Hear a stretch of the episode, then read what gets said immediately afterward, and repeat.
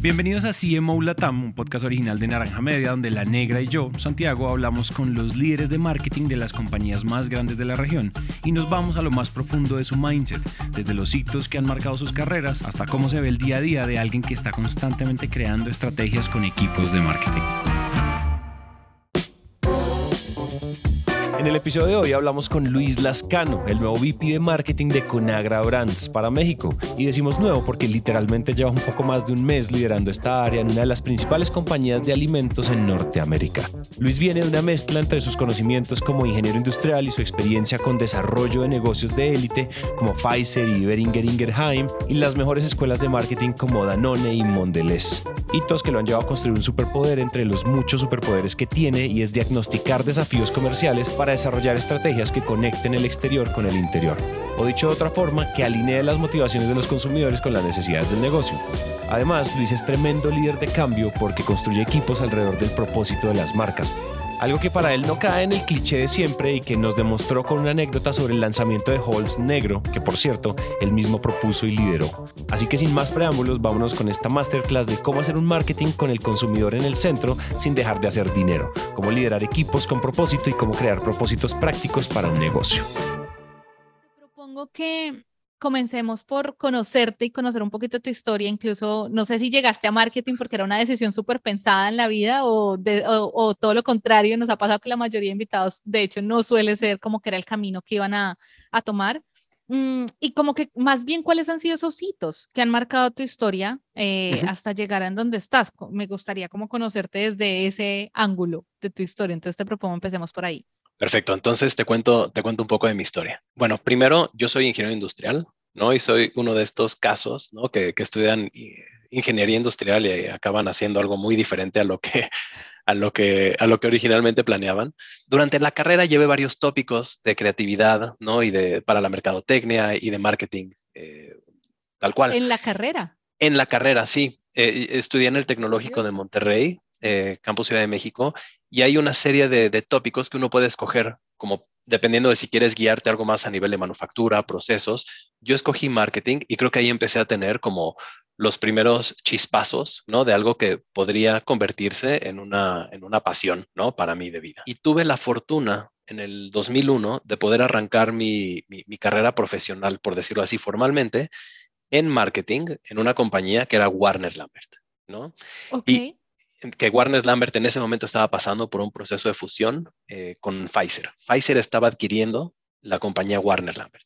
Y yo veo todas las compañías en las que he trabajado como escuelas, ¿no? Este, escuelas de cómo hacer marketing y escuelas complementarias eh, que me han ayudado hoy a forjar un criterio profesional, yo diría holístico, para poder tener una perspectiva muy clara del negocio pero también de lo que pasa allá afuera en relación a la gente en su mindset como de consumidor o de shopper, ¿no?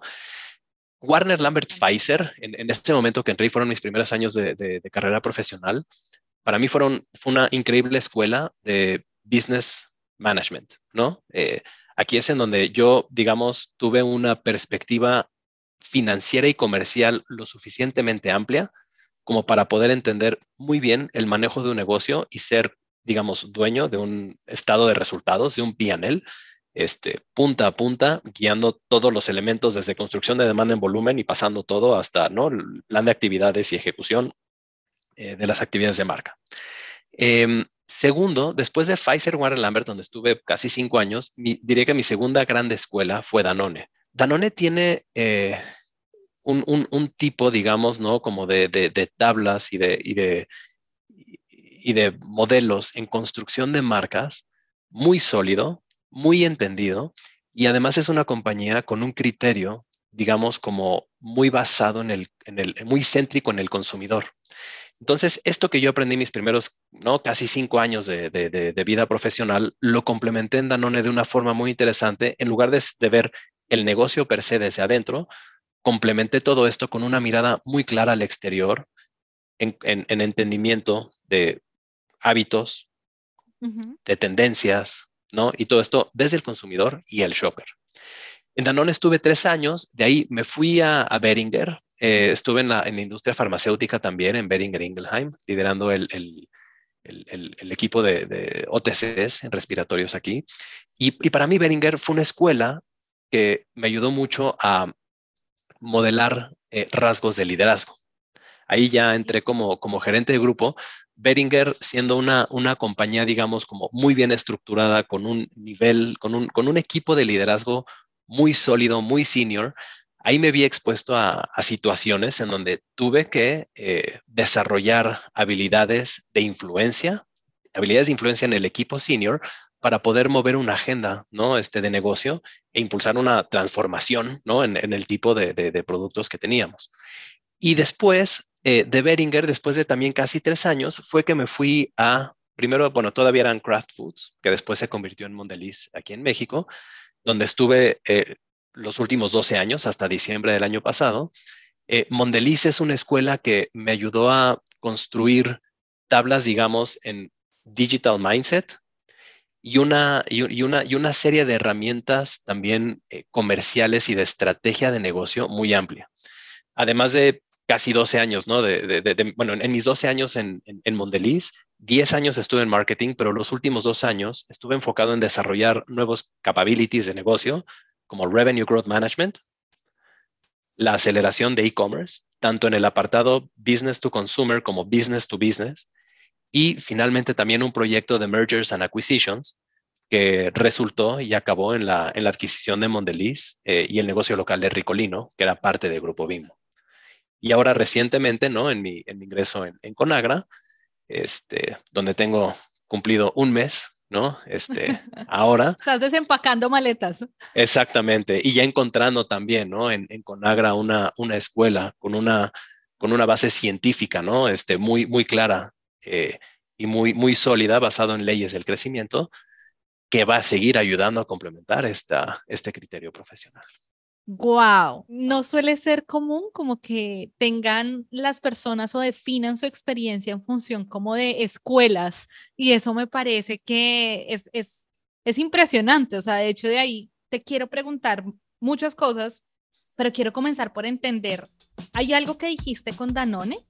Y me causa curiosidad y es que dijiste como algo así como la capacidad de, o sea, como que ya tenían una forma de crear marcas, si no te entendí mal, algo, algo así te estaba refiriendo. Y me gustaría entender, no sé, digamos, alrededor de eso, eh, ¿Qué, qué, te ha seguido llevando esa capacidad, digamos, de crear marcas? O cuando es que no sé si es un framework o a qué te refieres específicamente, pero hay algo ahí que suena muy interesante eh, de, de, tu paso por Danone. Ya sigo con las otras montón de dudas que tengo. Sí, yo creo que, a ver, Danone, hay dos elementos. Uno, tenía un marco estratégico en construcción de marcas muy claro, ¿no? Y en cómo se abordaban. Este, elementos desde o sea, que, te llevaban muy de la mano en poder hacer las preguntas correctas para poder destilar, digamos, una oportunidad o un reto de negocio en una estrategia clara, ¿no? Yo creo que aquí, eh, a ver, muchas compañías, ¿no? Tienen sus propias metodologías y demás. Eh, yo creo que aquí lo que, lo que destacaba mucho de Danone era cómo en cada pregunta y en cada decisión estaba el consumidor al centro de las conversaciones que se tenían.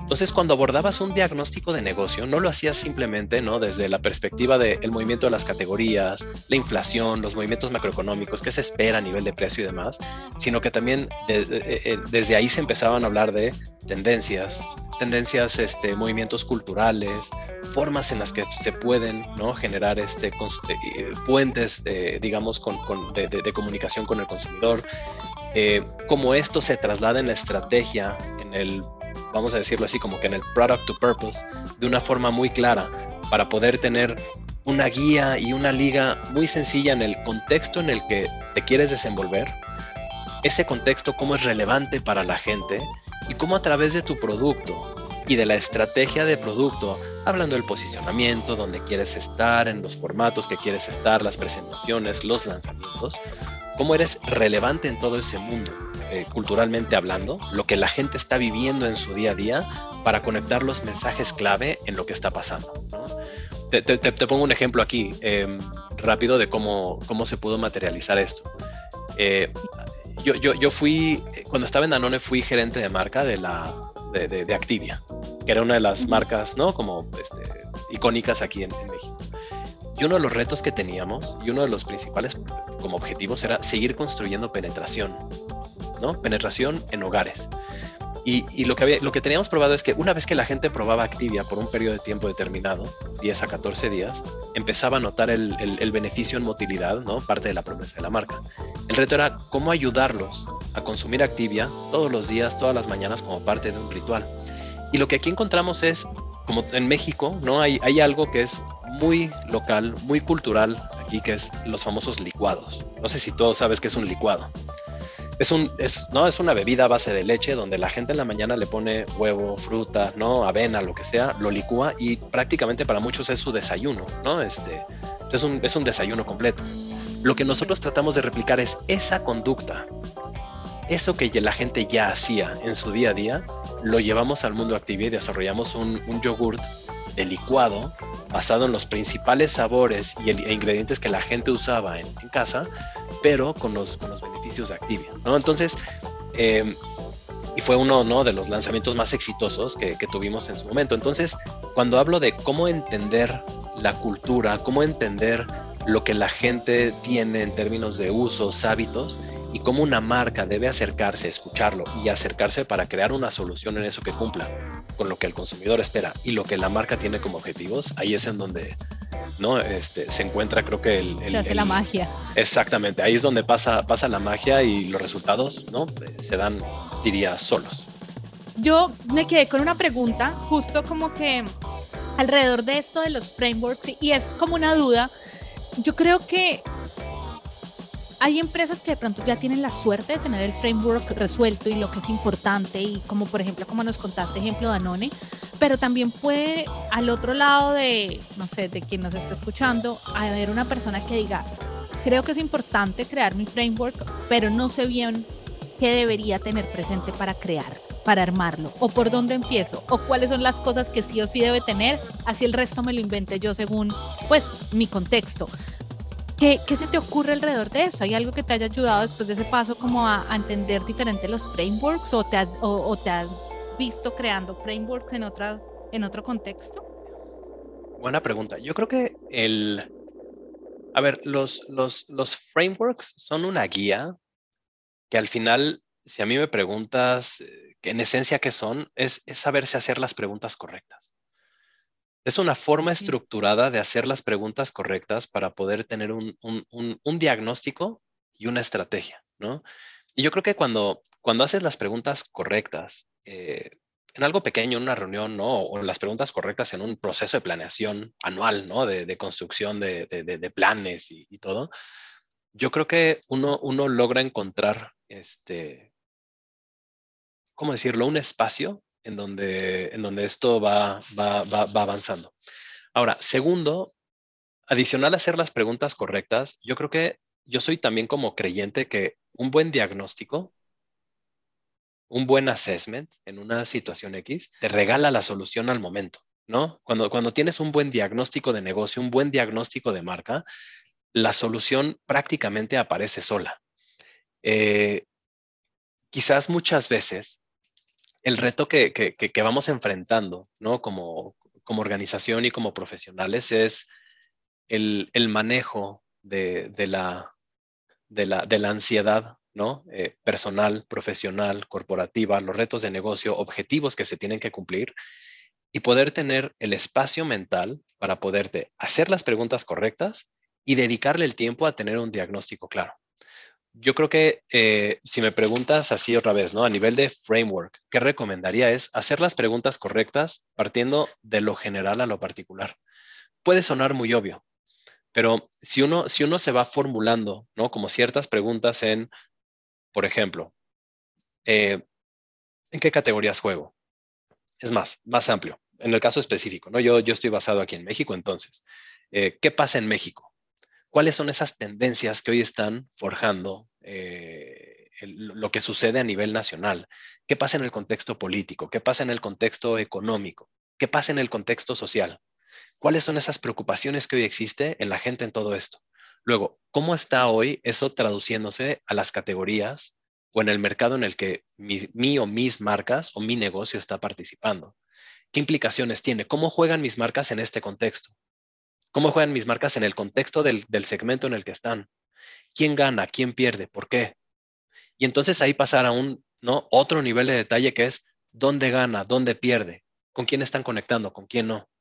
Y a partir de ahí, ¿sabes? O sea, es como ir haciendo un, proceso de filtro para poderte hacer las preguntas correctas y que eventualmente, conforme lo vas, eh, ¿cómo decir?, destilando, vas a ir encontrando las oportunidades de presencia, dónde estoy y dónde no estoy presente, quién está ganando y por qué está ganando. Puedes encontrar las respuestas de las presentaciones y los formatos que están siendo exitosos o no, eh, el tipo de innovación, el tipo de mensaje, lo que conecta, lo que no conecta. O sea, yo creo que ese proceso te va, te va, te va acompañando este, de manera natural.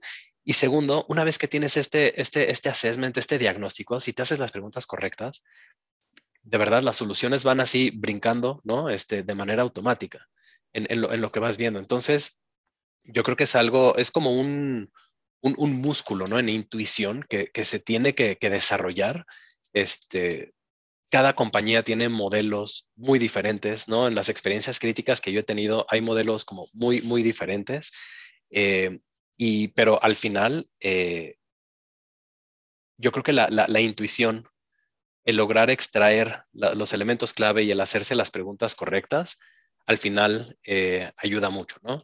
Te puedo decir que aquí, por ejemplo, en Conagra, nosotros eh, tenemos un, modelo eh, que, está basado en, una metodología de Byron Sharp, ¿no? Este, alguien que ha estudiado mucho sobre esto y que hay un libro que se llama Loss of Growth, que si no, no lo han leído, lo recomiendo mucho. Creo que es una guía bien, bien útil para cualquier persona de negocio este, hoy día. Y, todo esto y, la forma en la que en Conagra lo usamos es prácticamente todo esto se, resume en, una pirámide con tres pilares fundamentales. Y las preguntas que nos hacemos en términos generales son, ¿tengo el producto correcto? ¿Y tengo la superioridad de producto que necesito tener? Número dos, tenemos el producto distribuido físicamente como debería de estar. Y número tres, tenemos el producto eh, recordado, ¿no? Eh, disponible mentalmente en la forma en la que lo queremos. Y esos tres principios pueden ayudar muchísimo a poder guiar y a poder hacer las preguntas correctas en cada uno de esos elementos. Wow, tengo que decir que esto acaba de ser una clase maestra. una clase maestra, o sea, qué respuesta, o sea, qué respuesta tan bacana la que nos acabas de dar. Bacana es una palabra muy colombiana, pero no sé si no, me encanta, me encanta. sí, sí, sí, claro, claro. Está buenísimo porque creo que al final, al final también siento que muestras la importancia de algo que no sé si en México pasa culturalmente, pero sí es algo que pasa mucho en Colombia y es, es que muchas veces queremos que la gente, y queremos, no solo que la gente, me refiero a nuestros equipos, sino nosotros mismos, estamos súper ocupados a un punto que no hay tiempo para pensar. Y tú dijiste algo comenzando con todo lo que acabas de, todo, toda la, la, reflexión y, y, todo lo que acabas de enmarcar de hay que tener tiempo para pensar, para hacerse las preguntas correctas y para poder diagnosticar. Y creo que eso es algo que, bueno, por eso te digo, al menos en Colombia culturalmente tenemos un tema muy de estar como todo el tiempo estoy súper ocupado, súper ocupado en una tarea, una reunión, una tras otra, una tras otra, y a veces ni siquiera hay ese respiro y, o sea, todo lo que nos estamos perdiendo por no tener este tiempo para hacer el stop y, y, ver la, la, pintura completa y verla así, con ese zoom out que tú nos acabas de pintar tan interesante. Sí, pareciera que la, la nueva moneda, ¿no? De cambio, este, es es como el, el, que tantas cosas puedes hacer, ¿no? Este, y qué tantas cosas puedes accionar y cuánta innovación puedes lanzar y cuántas plataformas debes desarrollar. Y, yo creo que muchas veces somos muy ineficientes en el impacto que tienen las acciones que hacemos, justo porque sin claridad de qué es lo que le duele al negocio, detonamos muchas cosas que ni siquiera están, ¿no? Este, atacando el problema raíz y confundimos, es como, como una enfermedad, ¿no? Este, cuando tienes, no sé, un, un, virus, ¿no? Este, se manifiesta como gripa en escurrimiento nasal, puede ser comezón, ardor de ojos. Y, un poco aquí mi, analogía es, pues de repente nada más vemos el ardor de ojos y pues ponemos las gotitas para los ojos, ¿no? Pero no estamos atacando de raíz el problema que está causando todo eso. Eh, yo creo que esa, el tener, tener esa capacidad de repente de, de frenar internamente, aunque el mundo siga corriendo, y hacer ese tipo de ejercicios trae muchísimo, muchísimo valor. 100%, no puedo estar más de acuerdo con esto. Eh, se vuelve hasta reflexión personal lo que acabas de decir y me encanta. ¿Qué te ayudaba o qué te, o qué te, o qué te sigue ayudando, por ejemplo, a pesar de estar en organizaciones muy grandes? ¿Cómo haces para igual seguir teniendo esa conexión con el mercado, con tu consumidor, a pesar de estar en organizaciones súper grandes? Hay, un, hay una función estratégica. Eh, aquí en Conagra la llamamos Demand Science y es una función que se encarga de, y, en, otros lados se le conoce como investigación de mercados, Strategic Consumer Insights and Analytics y demás. Y es un área que, no sé, yo, yo los traduzco como el pepe grillo de, de, cualquier marketeer, ¿no? Em, esta función de Demand Science es quien nos ayuda a poder concretar, sintetizar y entender las tensiones y lo que pasa allá afuera en el mundo del consumo, ¿no? Y, lo que la gente está pensando, lo que está pasando. Eh, y nosotros somos los responsables en conjunto con esta función de poder crear la estrategia desde lo que la marca es y lo que queremos que sea y, ayudar a conectar con, con, las tensiones, pasiones, ¿no? O deseos de los, de los consumidores yo creo que metodológicamente hablando hay sin fin de estudios, ¿no? Que se pueden hacer, algunos muy costosos, otros no tanto, pero yo creo que eh, la herramienta más importante que hoy día puede existir para poder desarrollar eso es aprender a ver y aprender a escuchar. Nada más. Hay información en todas partes, en todos lados. El, el reto es cómo, cómo, cómo realmente escuchas, ¿no? Cómo realmente pones atención a todo eso que está pasando y, y, lo, y lo, pones en un proceso de, de, de, filtro para poder extraer el insight correcto. Aquí un ejemplo, por ejemplo, eh, que, que, tengo en, en, en, del pasado es, eh, en, mi, en mi paso por Mondeliz estuve liderando la, el, el, equipo de marketing de confitería. Y cuando tomé el, el, rol, ¿no? En 2016, Halls, eh, eh, Halls, pastillas refrescantes, ¿no? Este, sí, sí, sí. Cuadritos, era una marca que venía con una, con una tendencia, digamos, este, digamos, muy, muy, muy estable, cayendo un poquito en volumen, creciendo un poquito en valor por efectos de precio, pero en realidad era una marca totalmente estancada, ¿no? Y a partir de eh, simplemente escuchar lo que pasaba en redes sociales, Nada más eso, ¿eh? Fue, era leer redes sociales. Nosotros encontramos que la gente estaba en México ávida por en tener acceso a un producto que existía solamente en Centro y en Sudamérica, que eran las famosas halls negras. Entonces, a partir de simplemente escuchar al consumidor, de ver lo que estaba pasando en redes sociales, de poder entender sus motivadores, nosotros introdujimos en México eh, Black, ¿no? Así llamamos el, producto. Y fue un producto que ayudó a revertir totalmente la tendencia de Halls en el primer año, en el segundo año y al tercer año de lanzamiento, volviéndose Halls la marca de más alto crecimiento en la compañía y la marca constructora también de rentabilidad más grande para nosotros. Y eso, o sea, no necesitamos de hacer un un estudio multimillonario de usos y hábitos, ¿no? De, este, de tracking este, publicitario. Y era simplemente estar escuchando y estar viendo las tensiones y los deseos de los consumidores en redes sociales y como marcas, y como marca, perdón, actuar en consecuencia. Entonces, yo creo que los estímulos y las ideas, un poco en el, en el, en el, en el mundo ¿no? de Ratatouille, pueden venir de cualquier lado, ¿no? Este, una buena idea puede venir de cualquier lado. Yo creo que hoy el reto es tener la capacidad de poder simplificar, sintetizar y como, como, como digerir todo eso para poder tener ese ¿no? elemento, ese ingrediente que es el necesario para poder hacer eh, algo grande y convertirlo en algo espectacular me haces pensar mucho en algo y es que como marketing, normalmente cada vez más tenemos como barreras que tenemos, en donde tenemos que romper el ruido. Pues porque cada vez más ya no es que te ponen cuidado 10 segundos, ahora es 3 segundos y bueno, no sé a qué vamos a llegar, pero creo que vamos a llegar como a que el primer segundo de lo que sea que hagas es lo que hace que la gente te ponga una atención.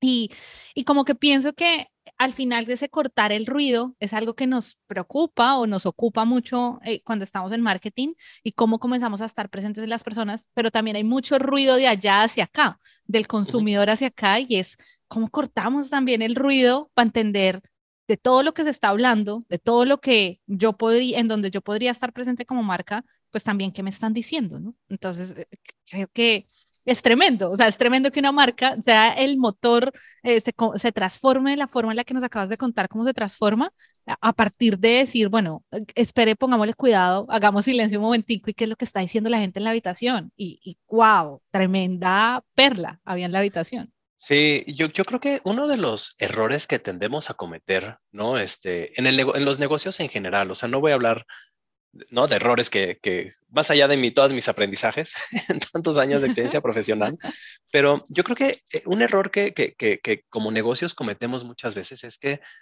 eh, escogemos o entre la agenda interna o entre la agenda externa, ¿no? Y, y, y abusamos un poco en, o me fijo demasiado en el perfil de ventas, unidades, rentabilidad, ejecución de precio, etcétera, etcétera, ese es un error y, la vista interna te cega totalmente de todas las oportunidades que pueden haber allá afuera. O hay otras que se, desbocan totalmente en lo que pasa allá afuera y sirven al, digamos, están en servicio del consumidor de una forma tan desbordada que se olvidan de los objetivos de negocio. Y entonces creo que el reto es encontrar ese balance en donde puedes manejar ambas agendas. No hay negocio que sobreviva si no es rentable si no construye, ¿no? En, en, en, en, ventas, si no tiene crecimiento orgánico, ¿no? Este, generado a partir de volumen y demanda. Entonces, eh, creo que hay ese, encontrar ese punto medio es, es, fundamental y ese es el error en donde muchas veces, ¿no? Y en experiencias que he tenido, a veces el abusar de uno o el abusar de otro puede, ¿no? Traer complicaciones eh, o de pérdida de, no sé, de rentabilidad en una marca porque abusaste de una agenda externa y lanzaste innovación que no traía ese incremental, ¿no? Por ejemplo, que tú esperabas o que tú deseabas, o abusar de la agenda interna y olvidarte de, cómo llevar el concepto de utilidad de marca a esa gente que está ahí afuera necesitando o esperando un producto que pueda cumplir ciertas necesidades. Esto que estás diciendo me, me, me trae mucho, como que a veces se asociaba con que marketing era hacer publicidad hacer la valla bonita y llamativa o tener esa intervención en la calle que era súper llamativa y eso era marketing. Y en realidad cuando vemos eh, hoy marketing, pues en definitiva no es eso. Y, y, de hecho no sé si alguna vez fue solo eso, probablemente nunca es que haya sido solo eso, pero era una, un concepto como muy eh, popular, muy de a pie, pensar, incluso nos hemos encontrado con varias personas que dicen, yo entré a estudiar mercadeo porque pensaba que iba a ser comerciales súper cool eh, como los que veían la tele y luego, bueno, te, encuentras con que, bueno, vaya, marketing es todo un mundo y dentro de ese mundo... Eh, nada más clave que lo que tú dices, mediar y que, que no se le vuelva a uno un mundo de blancos y negros, sino encontrar al final en la mitad todos esos matices. Sí, alguna vez una, una líder de negocio, ¿no? En, en, una experiencia crítica previa, llamaba marketing como ingeniería de negocio. Este, ¿no? Ese, ese, era su término de lo que para ella era marketing. O sea, decía, para mí marketing es business engineering, ¿no? Así, así lo decía. Y, y yo estoy de acuerdo, pero yo le agregaría como el, el, el, apartado del consumidor, ¿sabes? Es como ingeniería de negocio en el consumidor o basada en el consumidor. Si me preguntas para mí qué es marketing, es eso. Es ingeniería de negocio basada en el consumidor. Eso, eso es definición que nos podemos llevar ya al diccionario. O sea, ya al diccionario. Está buenísimo, está buenísimo, en serio. Yo te quiero preguntar, luego dijiste en tu, como en tu siguiente escuela, que fue una escuela alrededor del liderazgo. Y yo creo que el liderazgo es de esas cosas de, de las que suena como bien difuso hablar, a veces puede ser difícil de aterrizar, eh, y dentro de lo que mencionaste fue como, como esa capacidad de generar influencia en los otros eh, para movilizar cosas. Entonces, de ahí te quiero, no sé, también mm, quisiera como sacar, como darle un poquito doble clic a esto, ¿qué te ayudó o qué, o sea, después de pasar por esta escuela, ¿qué, ¿qué, cosas comenzaste a cambiar cada vez que llegas a un equipo? O no sé, me gustaría simplemente darle doble clic a qué queda después de pasar por una escuela que la defines, defines un, un montón de tiempo que estás acá como la escuela que, que te trabaja alrededor del tema y te enseña alrededor de liderazgo. Yo creo que específicamente en, en, mi paso en, en Beringer, algo que, que podría decir que, que influyó mucho o construyó mucho en este poder de influir, en esta capacidad de influir y de inspirar, es eh, la capacidad de generar empatía en, las relaciones interpersonales. Em, en mi paso, en, mi paso en, en, Beringer, yo encontré un equipo de liderazgo extraordinariamente senior en un contexto corporativo en el que el negocio iba muy bien y con resultados extraordinarios yo había sido invitado ¿no? en ese reto para tratar de eh, llevar parte del pensamiento de FMCGs y de consumo a un mundo, digamos, OTC, farmacéutico, donde naturalmente ¿no? la, forma de operación era, era diferente. Y claro, en un negocio en donde todo va ¿no? Eh, muy bien y donde el negocio va corriendo bien, la necesidad del cambio no es, a veces parece no necesaria. Y ahí es en donde, donde el poder proponer y buscar impulsar ideas diferentes a lo que se hacía para tener un resultado aún mejor, ahí es en donde encontré este de por qué arreglarlo si no está roto, ¿no? Este, esta, esta barrera del por qué arreglar algo que no está roto y, por qué vas, vas a venir tú aquí a, a, tratar de ¿no? mover este, todo esto sin, si no, lo, si no se necesita, ¿no? Realmente en el negocio porque el resultado es bastante bueno. Y, entonces yo te hablaba de empatía porque yo creo que está la, empatía personal y la empatía profesional, ¿no? Y la empatía profesional tal vez la englobaría en poder encontrar qué es eso en la agenda, ¿no? Y digo agenda constructivamente, en los principios, en los ideales, en los objetivos de cada función, el conocer qué es lo que cada función, finanzas, ventas, este, demanda, el poder entender lo que cada función tiene como, como, como principios, como objetivos, como, como planes, y el poder empatizarlo con la agenda de la función de marketing en ese momento era fundamental. Eh, al poder entender y al poder comprender mejor eh, el ecosistema completo, ¿no? En, las funciones eh, dentro de la organización, me permitió generar empatía en las cosas que para el resto de las funciones eran importantes, pero también me, permitió detectar y tener las conversaciones de lo que hoy también estaban, eh, e, estaban teniendo cierto nivel de complicación. Entonces, esa, empatía profesional ayudó a conectar con los, con, los, con los deseos, las tensiones que cada función tiene de una manera natural. La segunda, la empatía este, personal, yo, yo creo que una, este, si, hay, hay, hay, hay, un, hay un principio ¿no? en, en, la generación de redes sólidas y de confianza en los equipos que facilitan el trabajo y que facilitan la línea de comunicación e inclusive los principios de ejecución ¿no? de, de, de ciertos elementos. Entonces también el poder generar elementos de confianza, el poder conectar con las personas de una manera natural, permitió eh, construir una, forma de trabajo co-creadora, colaborativa y alineada en toda la agenda organizacional que poco a poco me fue permitiendo impulsar algunos, eh, algunos cambios que tuvieron un impacto positivo en el negocio y cuidando lo que para cada uno era importante. Me haces pensar en algo y es que muchas personas podrían decir a modo de consejo, no arregles lo que no está roto. O sea, eso es algo que se podría decir a modo de consejo. Tú te encontraste con que esto era algo que antes generaba una fricción y te frenaba un montón. ¿Y qué pasó? Porque igual uno sí se puede preguntar, o sea, al final igual sí me suena muy arriesgado. Uno, igual si todo está funcionando, uno ser el que va y propone algo y que pues claro, puede que salga muy bien o puede que sea un desastre y, qué haces.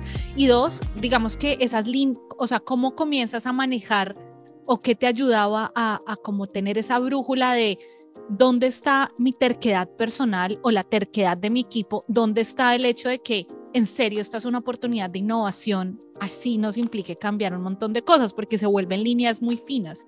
¿Qué pasó ahí? Yo creo que al final, yo te diría que el punto de acuerdo era no es arreglar lo que está roto, es mejorar lo que tiene, lo que tiene potencial de mejora. Y al final el poder, déjame, ¿sabes? O sea, y entonces en ese sentido también la flexibilidad y la capacidad de escucha, ¿no? De decir dónde está la mente y dónde, está, dónde están los objetivos de cada función, se volvió algo fundamental para poder también empatizar y decir, ok, a mí me trajeron por un reto que es este, pero la realidad es que en el camino encontré que puedo hacer estos, no impulsar estos cambios sin cambiar la esencia de lo que estaba funcionando. Y al final fue un ejercicio de co-creación increíble que nos trajo resultados de crecimiento doble dígito en plataformas de productos para la tos y cuidado de garganta, ¿no? Entonces, no es que estuviera roto, no estaba roto definitivamente. Este, creo que siempre existe cierta resistencia natural, ¿no? Este, en, un proceso de, de cambio y, justo ahí, o sea, la capacidad de poder conectar, la capacidad de poder escuchar, sentar a todos en la misma mesa y poder, digamos, ¿no? Este, poner todas, todas las cartas de frente y buscar las soluciones, creo que así es como, como se hace que, que, la magia suceda. Me encanta eso. No me quiero ir porque además te prometí al inicio de esto que justo no me quería ir sin preguntarte algo de lo que quisieras hablar. Eh, y entonces me hablaste de marcas con propósito. Y lo primero que te quiero preguntar alrededor de ese tema es, ¿cuál es tu definición de una marca con propósito? Y, me extiendo un poquito en por qué te pregunto esto, porque esto me parece que se ha vuelto de esas otras cosas que puede caer en el lugar cliché de marketing, ¿no? Todo el mundo dice, mi marca tiene un propósito, o tengo un propósito, o estoy construyendo una marca con propósito, y al final... Eh, parece que algunas es simplemente algo que se queda en un eslogan. Hay otras que sí, en, al final, en efecto, sí logran movilizar cosas. Entonces, te quiero preguntar por eso, o sea, ¿cuál, cuál ha sido la, la definición que tú has ido construyendo alrededor de que es una marca con propósito? Una, una marca con propósito, para mí, es una marca capaz de conectar tres elementos fundamentales en la estrategia. Uno es ¿Cuál es la atención en el, en el consumidor o en la persona que quiero solucionar? ¿Cuál es, cuál, no, o sea, como qué es eso que hoy a la gente le está pasando en su día a día, que es, déjame ponerlo así, una oportunidad para ayudar a mejorar? Eh, ese es, ese es, un, ese es un, un, primer este, elemento. El segundo es, ¿qué es eso? Y en un, en un aspecto más, déjame ponerlo así, moral, ¿qué es eso que como marca me apasiona? ¿Qué es eso que me mueve como marca en la personalidad y el estilo de una marca? Y número tres es el para qué soy bueno y cómo desde el producto y desde los atributos de un producto y los atributos de una marca, cómo yo puedo ayudar a, a, ligar justamente ¿no? Y, a solucionar esa tensión desde lo funcional y lo emocional, pero alineado a, esa pasión que yo tengo y, lo, que, lo que busco este, construir.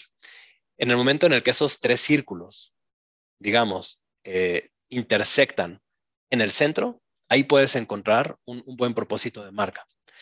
Yo creo que eh, muchas veces el, reto en, construcción de propósitos es que, a ver, un propósito también lo, definiría como, y, no solo a nivel de marcas, ¿no? a nivel personal, un propósito es eso por lo que te levantas a pelear todos los días.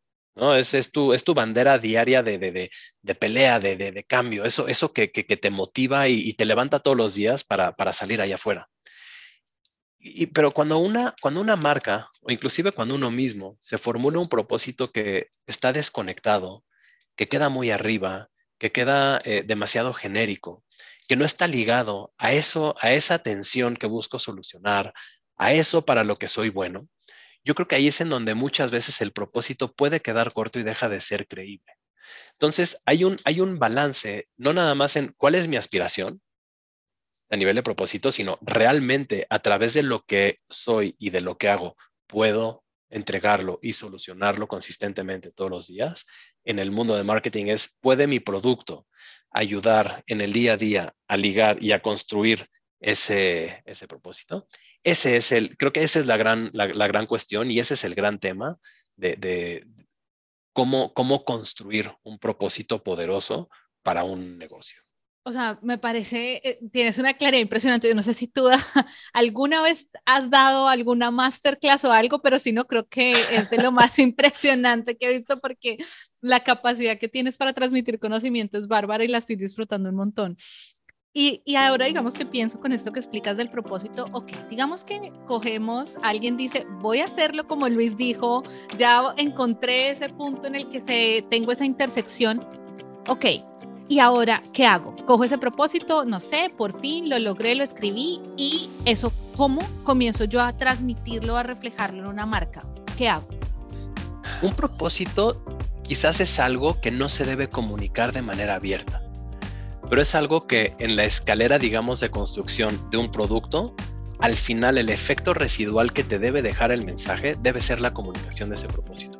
Entonces, déjame explico un poquito, un poquito mejor. Tal vez en, el, en, la, en, la, en, la, evolución, digamos, de la escalera de un producto a un propósito, hay diferentes elementos, ¿no? Y tienes el producto como tal, que es una que tiene atributos específicos, que cumple cierto, eh, ciertos elementos, expectativas a nivel funcional, en la promesa funcional de una marca, que cumple ciertos elementos, ¿no? Eh, específicos a nivel emocional que por lo tanto me hace sentir así. ¿no? Yo creo que cuando, o sea, el propósito es algo tal vez de lo que se debe hablar poco, pero es tu brújula final de por qué haces las cosas. Y cuando hablas de el producto tiene estas características que me ayudan a funcionalmente, voy a decir, a quitar el hambre, ¿no? Que emocionalmente me ayuda a este, sentirme feliz porque yo lo que más quiero es, ¿no? Este, poder seguir con mi día, por decir algo, esa construcción como de escalera, ¿no? En un, en un producto a propósito, es la forma en la que se puede articular. Y los elementos de comunicación y los elementos bajo los cuales trabajas en, un, en una marca, los puedes, los puedes ir construyendo en qué tanto foco le doy a los atributos de producto en ciertos mensajes, qué tanto a lo funcional y qué tanto a lo emocional. Y eso irlo modulando y conectando con, con lo que la gente va viviendo este, en el día a día para que vaya haciendo sentido.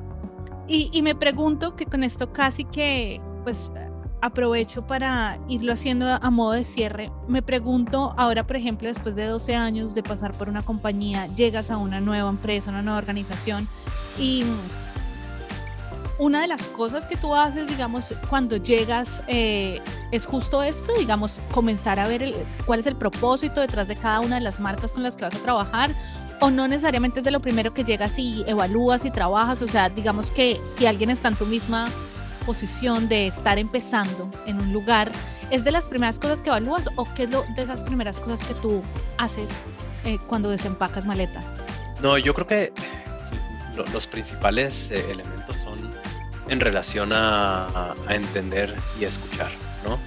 Eh, yo, yo, yo soy un profesional con un criterio y con una formación que está llegando a, un, a una, a una compañía increíble que tiene cierta forma de operar y que también es exitosa en la forma en la que, en la que desarrolla ¿no? este, sus marcas y en la que construye negocio.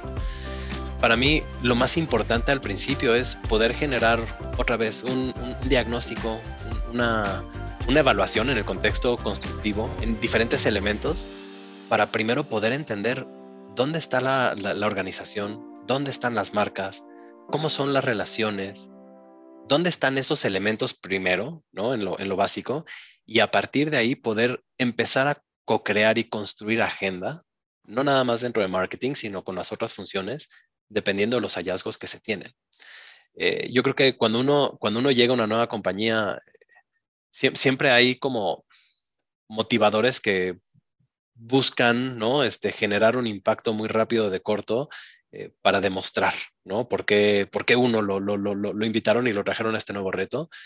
Y, y, yo creo que lo más valioso es tener la capacidad de aprender, reaprender y escuchar desde lo político en la compañía, lo cultural en la compañía, la forma en la que se hace el negocio, los procesos que se corren, los, eh, el término en inglés serían los capabilities, ¿no? Todas las herramientas con las que se cuentan. Y una vez teniendo claridad y entendimiento de todo esto, empezar a construir entonces una agenda de negocio que, que, sea constructiva para ambas partes, ¿no? Y, cumpliendo la expectativa del, del rol que se tiene.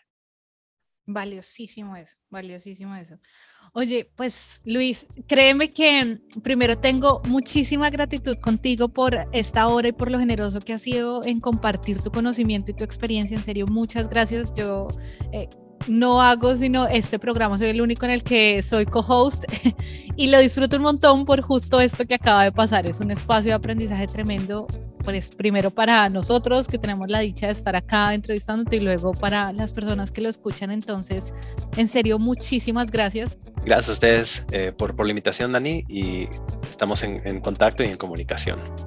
Claro que sí. Te mando un abrazo, que tengas un buen día y gracias en serio por tanta carnita que nos dejaste acá en este episodio. Recuerden que este es un podcast original de Naranja Media en el que también queremos mantener la conversación viva con ustedes. Así que pueden escribirnos por nuestras redes arroba naranja media o por WhatsApp al más 57 317 316 9196 o encontrarnos como arroba cmo guion al piso latam en Instagram, TikTok y YouTube, donde compartimos los mejores momentos de nuestros invitados. Y si les gustó este episodio pueden suscribirse, darnos 5 estrellas, dejar una reseña o si sienten que podemos mejorar también escríbanos que queremos escucharlos. La producción de este episodio fue realizada por Ana María Ochoa, booking por Catherine Sánchez y el diseño de sonido a cargo de Cristian Cerón. Yo soy Santi y nos vemos en el próximo episodio.